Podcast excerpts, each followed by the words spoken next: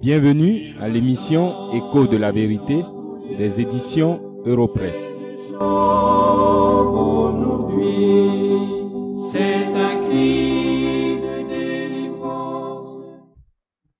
Dans le premier verset du chapitre 12 de son épître aux Romains, l'apôtre Paul parle du culte véritable qui doit être rendu à Dieu et qui est celui que Dieu agrée. Cela sous-entend directement qu'il y a des cultes qui sont faux. Ils sont des cultes seulement en apparence et pour la forme, mais ils n'ont aucune valeur réelle devant Dieu. C'est un enseignement important auquel chacun de vous qui m'écoutez doit prêter une attention particulière. Car le grand nombre de religions prouve bien qu'il y a beaucoup d'adorateurs. Mais à quoi vous sert-il d'adorer? Si votre adoration ne va pas jusqu'à Dieu Il y a des domaines de la vie dans lesquels il n'est pas trop grave de se tromper parce qu'on peut se rattraper et corriger ses erreurs.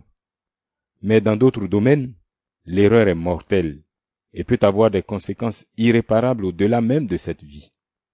Il en va ainsi de l'adoration et du culte que l'on rend à Dieu.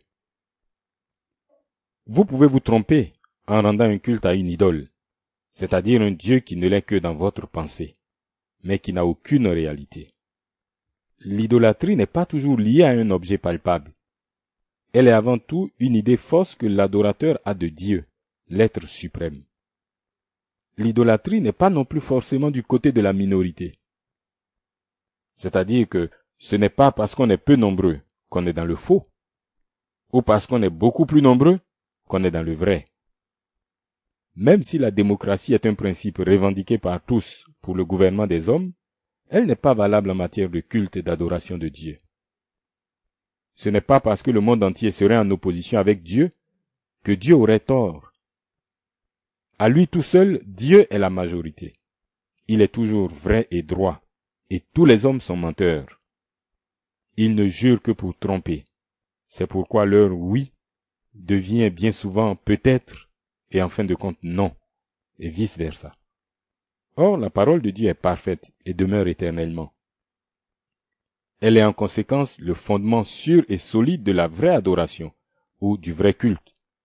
De plus, elle est le seul fondement valable de la vie de tout homme. Prenez donc un peu du temps que Dieu vous donne encore aujourd'hui pour réfléchir sérieusement au culte que vous rendez ou pensez rendre à Dieu. Avec la grâce de Dieu, cette méditation vous évitera de commettre l'erreur irréparable de vous engager dans une voie dont l'issue est la mort de façon certaine.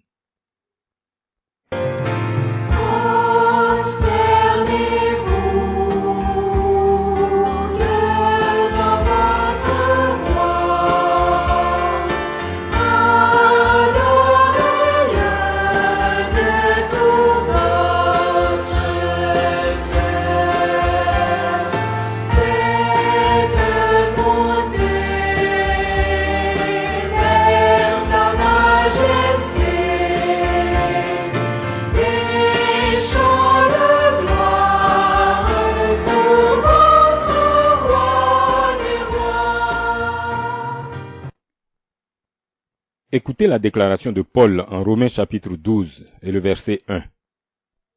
Je vous exhorte donc, frères, par les compassions de Dieu, à offrir vos corps comme un sacrifice vivant, saint, agréable à Dieu, ce qui sera de votre part un culte raisonnable.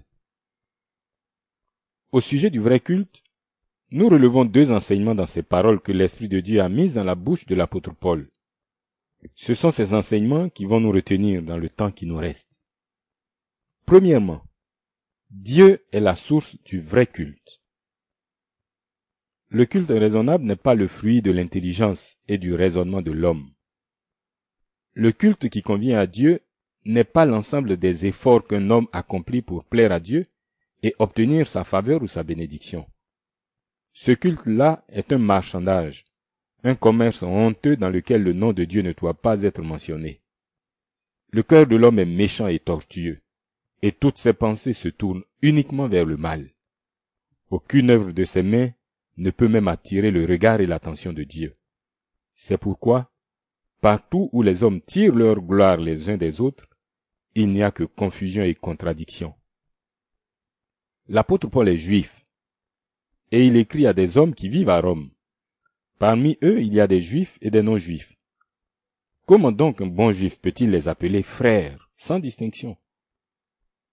Paul le fait sans difficulté pourtant, parce que, aussi bien Saul de Tarse lui-même, ceux à qui il écrit, les premiers destinataires, que les enfants de Dieu de toutes les générations, tous sont l'objet des compassions, de la miséricorde et du grand amour de Dieu. Ils sont nés dans l'iniquité et le péché, comme tous leurs semblables. Et ils ne cherchaient pas Dieu. Mais le Fils de l'homme qui est venu chercher et sauver ceux qui étaient perdus, les a cherchés et trouvés par son évangile, parce qu'il les a mis à part avant la fondation du monde. C'est pour eux que le Fils éternel de Dieu, élevé en gloire, est devenu le Fils de l'homme. Quoique conçu du Saint-Esprit, il est né d'une femme comme un simple homme.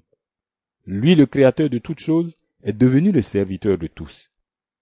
Il a été méprisé et abandonné des hommes. Il est venu vider la coupe de la sainte colère de Dieu. C'est pourquoi Dieu s'est détourné de lui à la croix. L'agneau de Dieu a ainsi ôté le péché du monde. Il a accompli ce faisant tout ce que la sainte justice de Dieu exigeait pour le salut de son peuple. Lui le juste a été fait péché, afin que les élus de Dieu deviennent justice de Dieu. Il a exprimé le succès de son œuvre en ces mots. Tout est accompli. En le ressuscitant des morts le troisième jour, le Père déclare son approbation et sa parfaite satisfaction par l'œuvre de son Fils. Ceux qu'il a donnés au Fils sont en sécurité dans ses bras. D'une part, plus aucune condamnation ne pèse sur eux, parce qu'ils sont en Christ. D'autre part, rien ni personne ne peut les ravir de la main de Christ. Oui, voilà la bonne nouvelle de la miséricorde et de la grâce de Dieu dont le Saint-Esprit s'est servi pour appeler Saul de Tarse et ceux à qui il écrit. Cet évangile éternel concerne le Fils de Dieu. Car Dieu prouve son amour envers nous en ce que lorsque nous étions encore des pécheurs, Christ est mort pour nous. Ceux qui parlent ainsi poursuivent inévitablement avec ces mots. Nous l'aimons parce qu'il nous a aimés le premier. Le culte raisonnable est donc la reconnaissance à Dieu pour l'amour sans borne qu'il a manifesté pour nous en Jésus-Christ son Fils.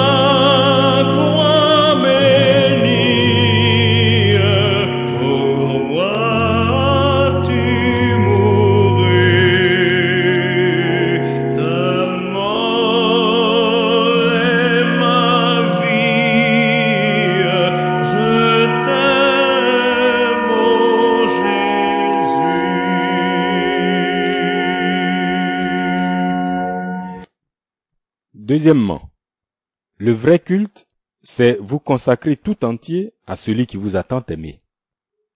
L'image du sacrifice dont l'apôtre se sert est très parlante. Le sacrifice est un animal dont la vie était offerte à Dieu par immolation. Il était mis à mort devant l'Éternel et servait ainsi au culte rendu à Dieu. On ne pouvait plus en faire quoi que ce soit d'autre. L'apôtre dit aux croyants d'offrir leur corps à Dieu comme un sacrifice vivant. Par notre incapacité à obéir parfaitement à la loi de Dieu, nous étions sous la malédiction. Nous étions retenus esclaves par le péché. Mais en devenant malédiction pour nous, par sa mort sur la croix, Christ nous a rachetés de la malédiction de la loi. Il a payé le prix de notre libération, et nous lui appartenons tout entier. Au chapitre 6 de sa première lettre aux Corinthiens, le même apôtre dit aux croyants que leur corps est le temple du Saint-Esprit. De même que le sacrifice, un temple est destiné à la célébration d'un seul culte. Il appelle les croyants à se réserver seulement pour le culte rendu à celui qui les a sauvés. La vie que nous avons est celle de Christ. C'est pourquoi nous avons à marcher dans ses pas. Comme lui, nous devons faire seulement la volonté de notre Père qui est aux cieux. C'est ainsi que nous travaillons à notre salut, et pas pour notre salut, comme certains le pensent, puisque Christ l'a parfaitement accompli. Nous sommes l'ouvrage de Dieu créé en Jésus-Christ, pour pratiquer les bonnes œuvres qu'il a préparées d'avance. C'est pourquoi, soit que vous mangiez, soit que vous buviez, soit que vous fassiez quelque autre chose, faites tout pour la gloire de Dieu. Offrir nos corps en sacrifice vivant, saint et agréable à Dieu, pendant notre pèlerinage terrestre, c'est montrer que le monde, ses passions et ses convoitises sont mis à mort, et nous-mêmes mis à mort par rapport à ces choses. C'est le seul culte que Dieu agrée, parce qu'il est le fruit de l'amour de Dieu répandu dans le cœur des élus qu'il a sauvés par sa grâce en Jésus-Christ. Êtes-vous un de ces élus? Quel est le fondement du culte que vous rendez à Dieu?